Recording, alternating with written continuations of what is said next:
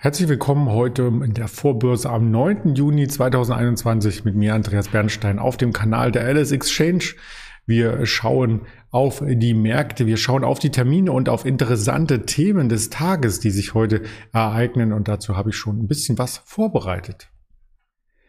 Der DAX ist unverändert, so viel kann ich vorwegnehmen. Wir wollen aber auch schauen auf das große Thema, die Digitalsteuer, vielleicht auch eine Unternehmenssteuer oder Unternehmersteuer, wie man das so schön sagen könnte. Und das möchte ich nicht alleine heute tun, sondern ich möchte natürlich auch wieder mit einem Händler sprechen. Und zwar wird das heute der Roland sein gegen 13 Uhr ist das Ganze hier im Programm der LS Exchange. Also gerne auf den entsprechenden Kanälen hier verweilen, abonnieren, dabei bleiben und dann gibt es nicht nur den Blick auf den DAX, sondern auch auf Einzelwerte.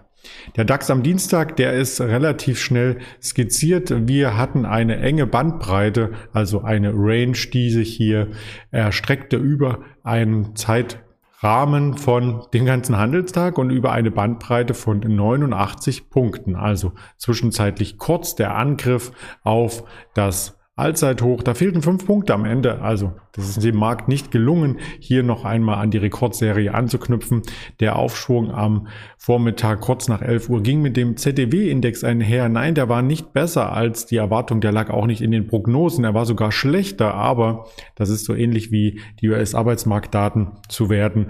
Wenn die Daten nicht heiß laufen und sie sind im Mai heiß gelaufen, da gab es das 21-Jahres-Hoch im ZDW-Index. Davon hatten wir ein Stück weit Abstand genommen und von diesem Abstand ähm, ging es eigentlich nur ein paar Pünktchen runter. Dennoch positiv 89,8, glaube ich, der ZDW-Index. Also erwartet waren 86, 79,8 war er, also leicht schwächer, 84,4 im Vormonat. Ja, und danach hat der DAX dann doch die Gegenrichtung eingeschlagen, neues Tagestief markiert, noch einmal versucht, am Nachmittag zurückzukommen, an die Hochs anzuknüpfen, auch wieder misslungen und fast am Tagestief dann aus dem Handel gegangen gestern Abend. Und das zeigt im großen Zeitrahmen, dass wir jetzt erstmalig auch mal wieder eine kleine rote Kerze haben nach den ähm, fünf Kerzen, die hier in grün waren, beziehungsweise in weiß in der Ansicht ähm, haben wir jetzt den ersten Korrekturtag gesehen und dieser Korrekturtag ähm, tut sich quasi ähm, in das Chartbild einpflegen. Insofern, als dass wir auf der Oberseite zwar nichts Neues an Hochs gesehen haben, aber auch keinen richtigen Abschwung. Also das war wirklich ähm, ja, so ein typischer Konsolidierungstag, ein Inside Day, wenn man das Ganze charttechnisch hier begutachtet. Und heute am Morgen sieht es nicht viel anders aus. Also wir haben auch dieselben Eröffnungskurse wie die Schlusskurse gestern um den Xetra Level 17.30 Uhr in der Bandbreite. Da notiert der DAX heute vorbörslich. Wir waren nachbörslich noch ein Stück weit höher. Also ein ganz leichter Abschlag, wie man hier sieht bei der L&S-Indikation. Aber das ist alles Makulatur. Das sind 20 Punkte, wo der Markt hin und her schwankt. Also keine großen Bewegungen letzten Endes.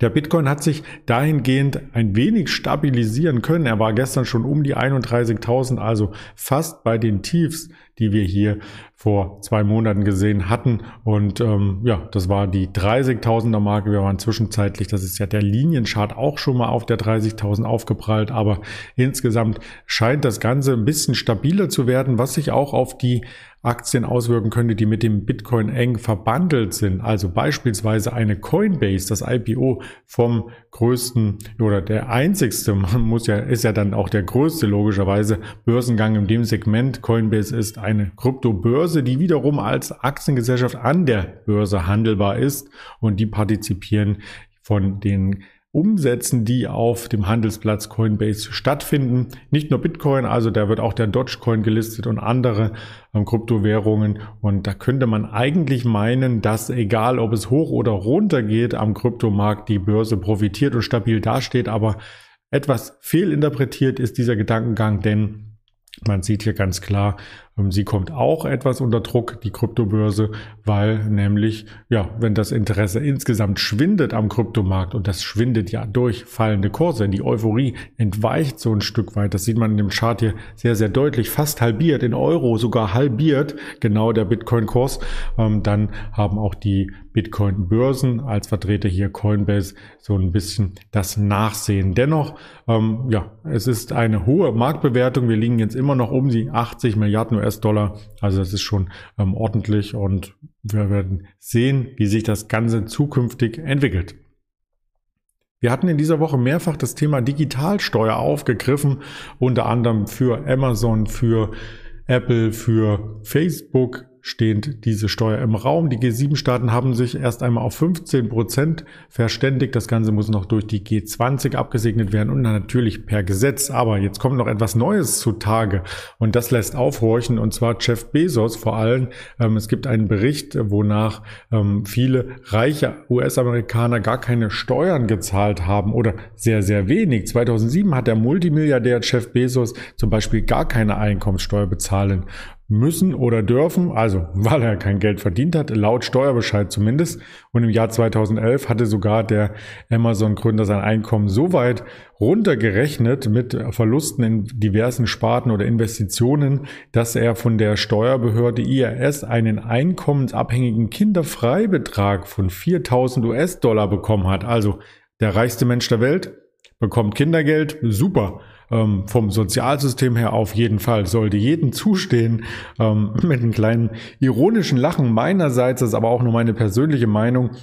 Der investigative Journalismus Pro Publica hat quasi die Steuererklärung von Chef Bezos aufgegriffen und hat dadurch so ein bisschen ein Netz aus Schlupflöchern und Abschlägen ähm, in der Öffentlichkeit preisgegeben. Ja, und nun muss US-Präsident Joe Biden, der das auch schon beklagt hat gegenüber ähm, seinen Wählern, dass es nicht in Ordnung ist, wenn Milliardäre oder Millionäre keine Steuern zahlen oder zumindest keinen gerechten Anteil an der Staatsfinanzierung einnehmen. Und ja, das sind zwar insgesamt von der Bevölkerung her wären nur 0,01 Prozent, aber sie würden insgesamt ja einen großen Anteil mit ihrer Einkommenssteuer zum, zur Staatsfinanzierung beitragen. Und wir wissen alle, die Staaten haben das Geld bitter nötig. In Deutschland die Rentenkasse, gestern die Diskussion ab 68 erst in Rente zu gehen, ein äh, Vorschlag, den es gab in der Politik und in den USA wird das Geld auch bitter benötigt. Der Staat ist auch verschuldet.